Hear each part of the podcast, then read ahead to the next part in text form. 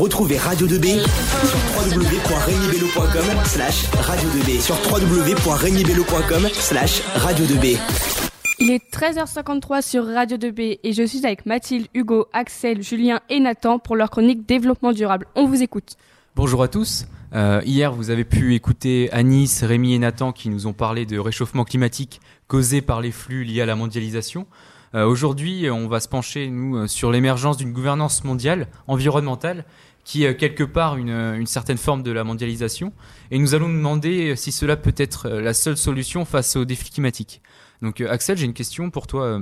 Qu'est-ce que la gouvernance mondiale environnementale Salut Julien, bah écoute, euh, la gouvernance mondiale environnementale, c'est caractérisé par euh, la somme euh, des organisations, des outils politiques, des mécanismes financiers, lois et procédures qui ont pour but de réguler la croissance, la, les processus de protection environnementale mondiale. Et euh, peux-tu nous, nous, parler de sa création, vu qu'on entend parler d'émergence, mais Peux-tu nous en dire plus? Ouais, c'est vrai, c'est vrai que c'est très, court. Euh, la création de la gouvernance environnementale, ça n'a pas vraiment de date euh, de création précise, mais elle a été établie à partir de nombreux rapports et conférences alarmants sur le sujet environnemental, comme le rapport de Brundtland, euh, rédigé en 1987, et le sommet de Rio en 1992. Donc on peut dire, une jeune instance en tout cas. Euh, quels sont les, acteurs importants, les acteurs majeurs de, cette émergence bah, La gouvernance environnementale mondiale, elle est globalement euh, contrôlée par euh, l'ONU. Mais depuis quelques années, on peut remarquer une apparition croissante des grandes ONG et entreprises dans la régulation et le contrôle de, de, et le contrôle de cette gouvernance qui vont, voilà, qui, sont, qui, apparaissent qui apparaissent depuis quelques années là. Donc il y a un lien avec l'ONU. Est-ce que tu peux nous en parler un peu plus, nous définir? Et euh, donc s'il y a un lien, peux-tu nous euh, nous dire depuis quand l'ONU s'intéresse à, ces problèmes environnementaux? Oui, tout à fait. Il y a un lien important. Euh, déjà, l'ONU, on va le définir. C'est l'organisation des Nations Unies. Ça compte 193 États membres, dont 5 États membres permanents, qui sont qui, ne peuvent pas être supprimés, qui sont la Chine, les États-Unis, la France, le Royaume-Uni, la Russie. Elle a été fondée en 1945 après la Seconde Guerre mondiale pour remplacer euh, l'ancienne euh, société qui était euh, la Société des Nations pour but d'arrêter les guerres entre les pays et de fournir une plateforme de dialogue. Le but premier et les buts principaux sont de maintenir la paix et la sécurité dans le monde, développer les relations amicales entre les nations et aussi réaliser la coopération internationale sur tous les sujets où elle peut être utile. Euh, donc, pour répondre à ta question du fait que depuis quand elle s'intéresse au problème environnemental, euh, à partir de 1972, euh, l'ONU se penche sur le problème environnemental sous l'influence du rapport sur les limites de la croissance, ainsi qu'à l'issue de la conférence des Nations Unies sur l'environnement de Stockholm. À partir de là, de nombreux travaux ont été établis afin de préparer le sommet de la Terre à Rio en 1992, qui est un sommet majeur dans cette gouvernance et, euh, et à l'issue duquel euh, les États membres adoptent la Convention cadre des Nations Unies sur le changement climatique, euh, on, par, on, parle de COP. Et donc, cinq ans plus tard, en 97, le protocole de Kyoto est adopté à la COP 0, à la COP 3. Peux-tu nous, nous, expliquer ce qu'est le protocole de, de Kyoto? Ouais, tout à fait. Euh, le protocole de Kyoto, c'est un accord euh, qui vise à réduire, qui visait à réduire entre 2008 et 2012 d'au moins 5% euh, par rapport au niveau de 1990 les émissions de 6 gaz à effet de serre. Bon, je vais pas vous les dire, c'est compliqué, mais voilà. Et euh, il est très important car c'est l'un des premiers accords ayant pour but de prévenir et de contrôler le problème environnemental, mais aussi parce que beaucoup, de, beaucoup des pays présents dans l'ONU euh, l'ont signé.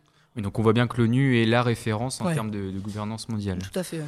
Euh, Mathilde, est-ce que tout ce protocole qui est mis en place fonctionne? Euh, c'est une des questions qu'on peut se poser car beaucoup de pays sont aujourd'hui en conflit et certains s'investissent peu pour améliorer les problèmes environnementaux. L'impact de la mondialisation sur l'environnement dépend beaucoup de la mise en œuvre de politiques environnementales nationales adaptées et des actions internationales engagées en la matière. Euh, Hugo, on sait que l'environnement est un sujet qui était assez cher. Euh, quelles mesures ont été, ont été mises en place? Alors tout d'abord, dans cette gouvernance environnementale, certains sommets ont été importants, comme notamment le sommet de la Terre de Rio, comme l'a dit Axel, qui a eu lieu en juin 1992. Euh, cette conférence, elle est dans le prolongement de la conférence internationale sur l'environnement humain et a été marquée par l'adoption d'un texte fondateur de 27 principes intitulé Déclaration de Rio sur l'environnement et le développement. Euh, elle a été aussi l'occasion d'adopter un programme d'action pour le 21e siècle appelé Action 21, qui énumère un grand nombre de recommandations. Rio a vu également l'adoption de la Convention sur le climat, qui affirme la nécessité de réduire les émissions de gaz à effet de serre en 1997 à la signature du protocole de Kyoto, comme également l'a rappelé Axel. Donc celui-ci a été défini par Axel et il vient s'ajouter à la Convention cadre des Nations Unies sur les changements climatiques, dont les pays participants se rencontrent une fois par an depuis 1995. Donc, euh, et il y a également eu le. Donc Axel a dit que le, depuis, euh, il visait à réduire entre 2008 et 2012 au moins 5% les émissions de plusieurs gaz à effet de serre. Et il y a eu le sommet de la, de, la Terre de Johannesburg en 2002 qui visait, lui, à faire le bilan de Rio. Et sa finalité a résidé euh, dans l'adoption d'un plan d'action sur de nombreux sujets comme la pauvreté, la consommation, les ressources naturelles et leur gestion. y a-t-il eu des progrès? Seulement, depuis Rio, peu de progrès ont été constatés. La déforestation se poursuit, la consommation de ressources naturelles a augmenté de 50% en 25 ans, les inégalités s'élargissent dans le monde et l'état de l'atmosphère se dégrade. Les raisons du blocage du système international en matière environnementale sont avant tout structurelles. Première cause, nous vivons dans, nous vivons dans un monde dominé par une concurrence économique.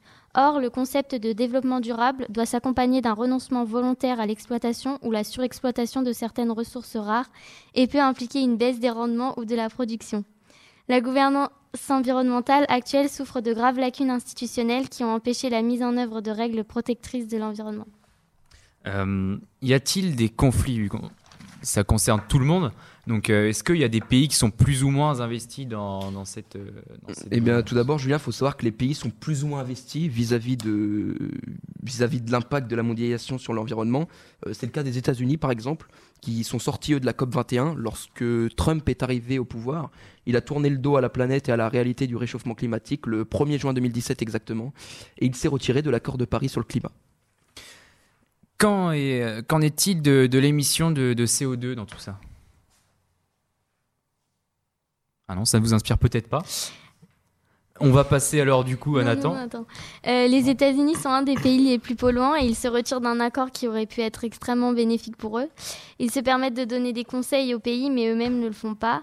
Euh, de plus, il y a eu des conflits entre euh, le président français et le président brésilien car euh, le président français a critiqué le non-respect de ses arguments sur le climat, car de graves incendies sont apparus au Brésil. Et on peut aussi parler de la Chine, qui est un pays très pollueur, mais le, et le gouvernement met en œuvre des solutions pour agir sur ce problème. Par exemple, un purificateur d'air géant de plusieurs dizaines de mètres de haut qui a été mis en place et des usines ont été fermées car elles étaient jugées trop, euh, trop polluantes. Euh, la pollution de la Chine, elle s'explique en grande partie par leur production mondiale qui se fait essentiellement dans le pays. De plus, l'empreinte carbone d'un Américain est deux fois plus importante que celle d'un Chinois ou d'un Européen. Si la Chine pollue presque deux fois plus que les États-Unis, un Américain émet toutefois deux fois plus de CO2 qu'un Chinois. Nathan, euh, est-ce que la gouvernance euh, mondiale est la, seule solution face au climat, face aux défis climatiques? Euh, Alors tout d'abord, Julien, il faut dire que la gouvernance mondiale, elle est essentielle afin d'obtenir une durabilité environnementale qui est soutenue. Aussi, désormais, les États et les organismes internationaux prennent de plus en plus euh, conscience des questions environnementales et cherchent désormais des moyens de répondre euh, à ces besoins. Euh, pour l'émission de CO2, vu que j'avais pas eu ma réponse tout à l'heure, j'aimerais bien y revenir. Mais vas-y, on repose ta question, Julien. Qu'en est-il de, l'émission de, CO2 dans tout ça? Ah bah, depuis le début du 21e siècle, les émissions mondiales de CO2 n'ont fait qu'augmenter de près de 55%. Et la Chine, elle se retrouve depuis plus d'une décennie largement en tête des pays les plus pollueurs. Euh, par exemple, prendre l'exemple de 19, en 1900, l'émission mondiale de CO2, elle était de 2 milliards de tonnes.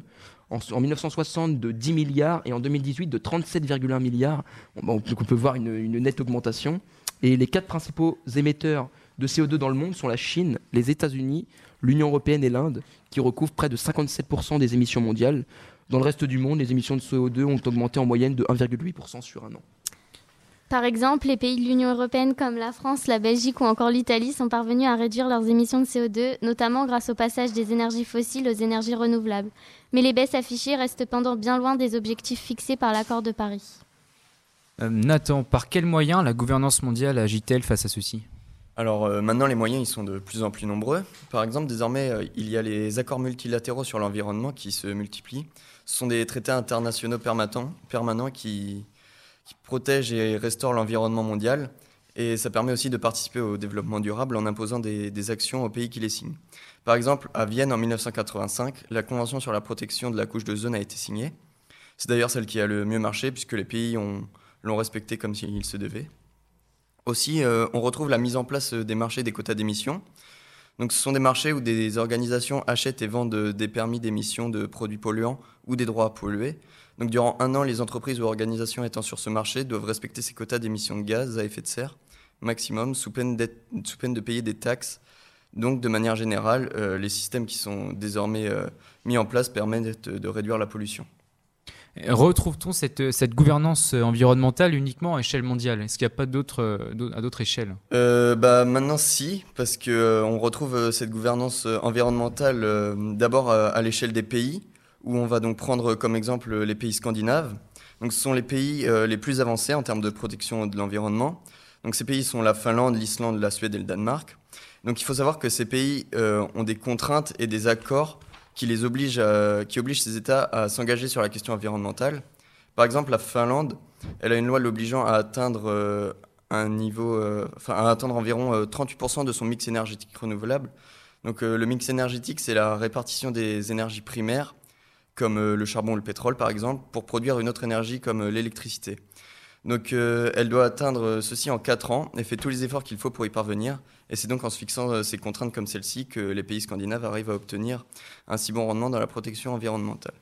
Aussi, euh, à l'échelle des villes, on va prendre comme exemple Curitiba, qui est une ville au Brésil, connue pour être la ville écologique par excellence, puisque depuis 40 ans, la ville veille à constamment développer ses cités, par, parcs et infrastructures en respectant l'environnement.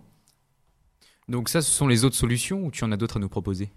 Euh, Non, pour les, pour les solutions, on en a d'autres, donc euh, c'est clairement pas la seule, puisque euh, désormais, par exemple, maintenant, on peut essayer de réduire la déforestation ou encore nous-mêmes agir en changeant nos habitudes alimentaires. Mais donc pour répondre à la question de est-ce que c'est la seule la seule vraiment solution. Donc non, clairement pas. C'est pas la seule solution, mais ça reste c'est sûrement la solution qui fait le, le plus diminuer les risques face aux défis climatiques et c'est également celle qui affecte le plus de monde. Donc euh, c'est pas la seule solution, mais on peut dire que c'est la plus efficace. Ok, bah, merci beaucoup d'avoir répondu à mes questions. Donc, euh, donc on va passer à une autre émission. Non, je crois que c'est terminé pour nous cette semaine. Je crois que pour notre classe, ce sera terminé. C'est terminé. Merci beaucoup. Merci à toi. Radio 2B. 24 h sur 24, 7 jours sur 7. Écoutez Radio 2B. Radio 2B. Radio 2B.